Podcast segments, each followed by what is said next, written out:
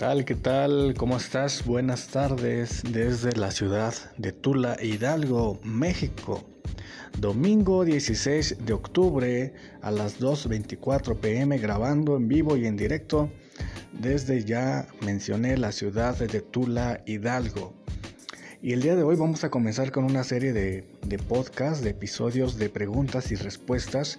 Preguntas, preguntas y respuestas son episodios, episodios rápidos donde eh, algunas personas de público nos envían correos eh, haciéndonos algunas preguntas y el día de hoy nos envió una pregunta el buen Ambrosio que nos sigue ahí en la Ciudad de México. Vamos a escucharlo.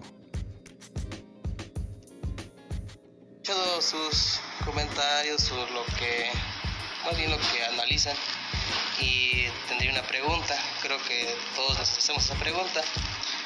Eh, si Dios fue el creador del universo, a él quien lo creó, sería esa la pregunta.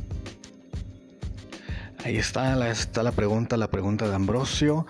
Eh, muy interesante pregunta, pregunta clásica, pregunta clásica en filosofía y que no deja de ser intrigante. ¿Cómo respondemos a esta pregunta del, del buen Ambrosio ahí en la Ciudad de México? Es interesante notar que, eh, bueno, esta pregunta, para los, que, para los que quieran ampliar un poquito la respuesta, la pueden encontrar aquí mismo en Spotify, en los episodios primeros de nuestro programa que se, titula como El Universo. Por si quieres escarbar un poquito más, ahí hablamos más a profundidad, profundidad del universo y que ahí encontrarás la misma respuesta que hoy planteamos en preguntas y respuestas eh, en este programa. Y bueno, cuando nosotros hablamos de que eh, Dios creó el universo, no, nos, no, no hacemos una afirmación arbitraria al decir que Dios creó el universo porque la Biblia dice que Dios creó el universo. Ciertamente como cristianos creemos creemos que Dios creó el universo, pero recordemos que el programa y el sentido de la apologética es dar respuestas, es dar respuestas razonables, eh, omitiendo la fe y la eh, ah, y el dogma y bueno, pues ¿qué, respuesta razonable podemos hacer ante tal afirmación de que Dios creó el universo?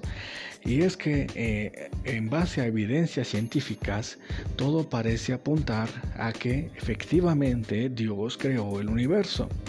Y para hacer un, tenemos que hacer un pequeño recuento, un pequeño nada más recuento de, de por qué llegamos a esta conclusión a, a manera científica.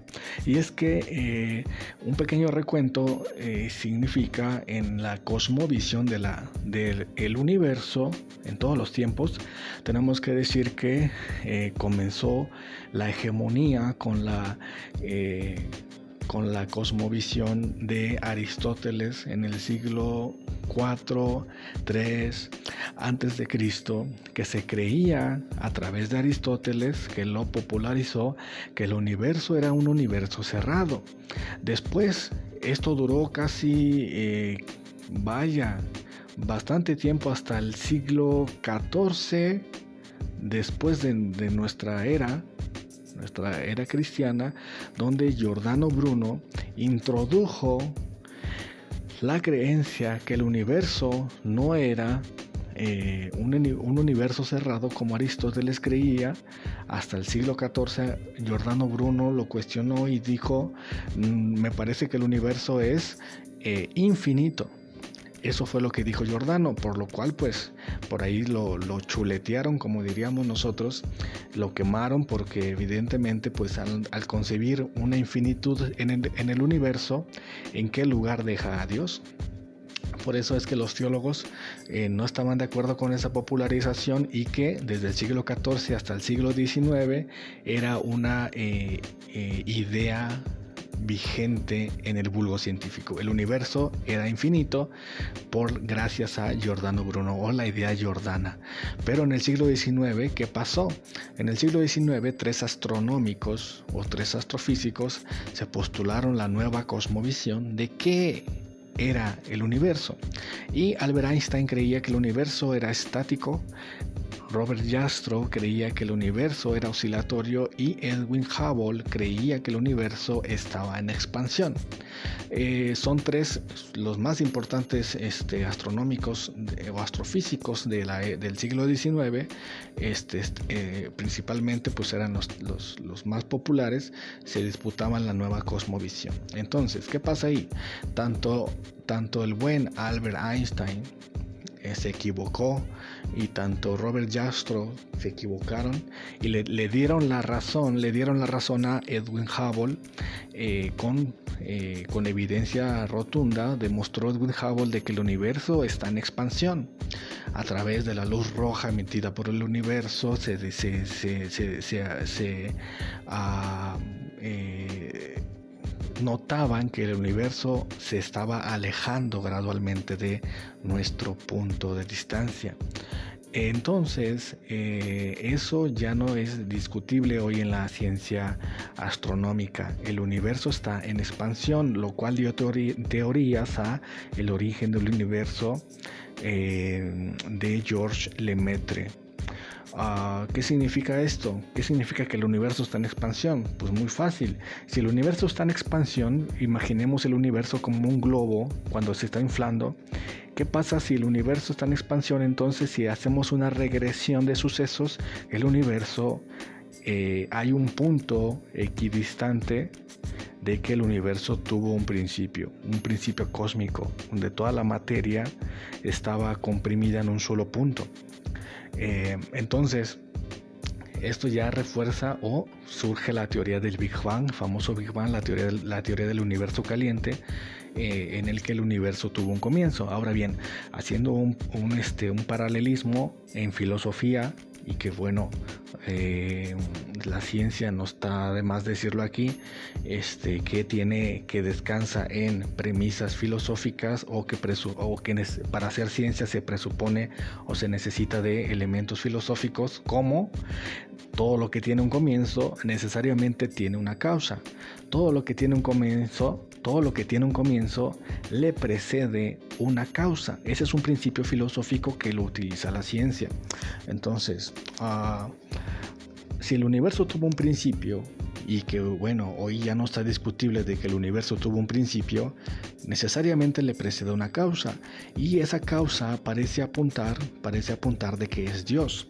¿Y qué significa esto? Porque si la realidad la cual eh, subyace el universo Ah, está compuesta de cuatro elementos tan fáciles como son la materia, la energía, el tiempo y el espacio. ¿Qué quiere decir? Que entonces el, si el universo tuvo un principio, toda la realidad en sí también tuvo un principio y los elementos que subyacen la realidad tuvieron un principio. Entonces si el tiempo es parte de la realidad y el tiempo tuvo un principio, lo que le precede al Big Bang eh, apunta a que sea atemporal. Entonces, si la materia que subyace en nuestra realidad tuvo un principio con el Big Bang, parece apuntar que lo que le precede al, Big Bang parece ser inmaterial, apunta a que sea inmaterial. Entonces, eh, ¿Qué quiere decir esto? Cuando hablamos de Dios, ah, presuponemos y, eh, entendemos, de, acuerdo, a las características escritas en la Biblia de ese Dios, Dios se presenta como un Dios atemporal. ¿Qué quiere decir la temporalidad? Pues de que no eh, precisa de un comienzo. Por tanto, no necesita de una causa. Dios se presenta como un Dios eterno. Eso lo podemos ver eh, en, la Biblia. Dios se presenta como un Dios eterno. Entonces, a la eternidad, la eternidad carece de temporalidad. Por tanto, carece de principio que nos permita pensar en una causa más allá de Dios. Entonces con esto en mente, ah, creo que respondemos a la pregunta del buen Ambrosio y que creo también eh, eh, estar de acuerdo con algunos principiantes de que, de que esto parece un poco confuso, pero les invito a reflexionar al respecto. La premisa filosófica es todo lo que tiene un principio necesariamente tiene una causa, o sin causa es imposible que un efecto se siga. El universo es un efecto, el universo tuvo un principio, por tanto le precede una causa. No así cuando hablamos de Dios, eh, se presenta sus características inherentes de Dios, se presenta como un Dios eterno, que carece de temporalidad, por tanto no necesita eh, necesariamente una causa que le preceda. Por tanto, Dios eh, es en sí mismo eh, eterno, por tanto, no necesita de un creador.